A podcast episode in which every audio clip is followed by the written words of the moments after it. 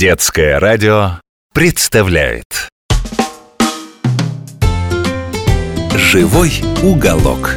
Может каждый мальчик и девчонка может У себя в квартире за короткий срок?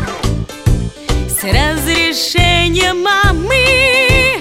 Да и папы тоже Сделать мини-зоопарк живой уголок Сделать мини-зоопарк живой уголок Привет, дружок!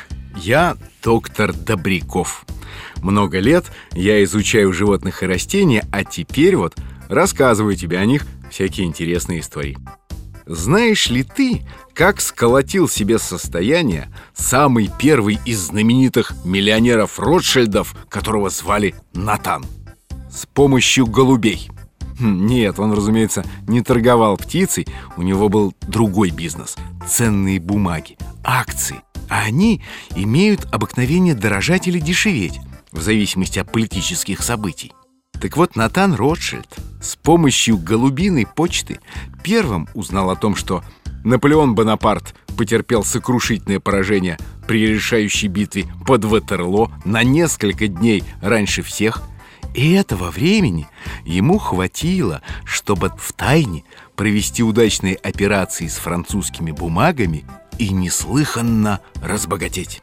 Ведь голубь за день может покрыть расстояние в тысячу километров, а телефона и телеграфа в начале 19 века еще не было. Способность голубей блестяще ориентироваться на местности, находить дорогу и всегда возвращаться домой использовали еще древние народы.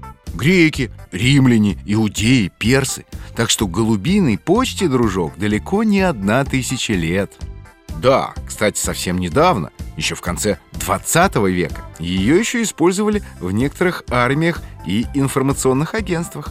Например, в знаменитом Рейтер. Машины-то частенько застревали в пробках, а голуби в небе ничего не мешало. Как же они находят дорогу домой? Ты будешь удивлен, дружок, но досконально этот процесс ученые до сих пор не изучили. Понятно, что у них острое зрение и превосходная зрительная память. Они легко запоминают множество ориентиров. Несомненно, что Солнце и звезды помогают им ориентироваться по сторонам света. Доказано, что птицы чувствуют магнитные поля Земли, что тоже очень важно. Но как это все вместе работает? Какие нервы и сосудики, какие функции выполняют? Пока точно никто сказать не может. Но люди до сих пор пользуются голубиной почтой. Мало того, уже не первые столетия проводятся соревнования на дальность и скорость голубиных полетов. Тут уже все как в большом спорте. Тщательный отбор, тренировки, рекорды и бизнес. Но как же? Хороший спортивный голубь стоит дорого. А для того, чтобы вырастить чемпиона, требуется не только потратить много сил и времени, но и обладать знаниями, опытом, интуицией. Проводится даже международная олимпиада по спортивному голубеводству. Но давай вернемся к почте. У нас в стране была создана в 19 веке.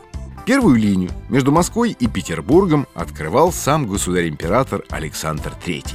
А во время Первой мировой войны уже вовсю действовала военная голубиная почта. Она работала настолько четко и безотказно, что немцы даже пытались применять для перехвата сообщений ловчих соколов и ястребов. Особенно популярной стала голубиная почта после изобретения фотографии. В водонепроницаемую капсулу, которая привязывалась к лапке птицы, укладывались микроснимки целых страниц, и таким образом одна птица за один рейс доставляла столько же информации, сколько человек-почтальон в толстой сумке на ремне.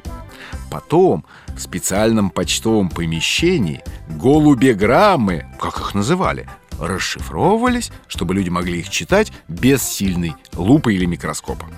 У нас на родине голуби очень помогли не только на фронте, но и в тылу врага, ведь это была единственная надежная связь с партизанами.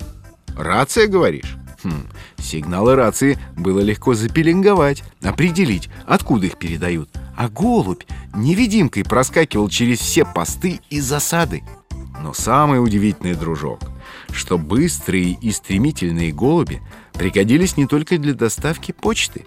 Известно, что глаз этих птиц намного зорче, чем наш, человеческий. Поэтому американские спасатели научили патрульных голубей не только примечать в океане одиноких пловцов или различные предметы, но и подавать сигнал людям. А еще их используют экологи, те, кто следит за чистотой окружающей среды. Голуби поднимаются в небо и в специальных контейнерах приносят пробы воздуха, а ученые потом изучают, насколько этот воздух загрязнен. Однако пора прощаться, дружок. О голубях мы еще не раз с тобой поговорим. Так что до новых встреч, до новых историй. Живой уголок.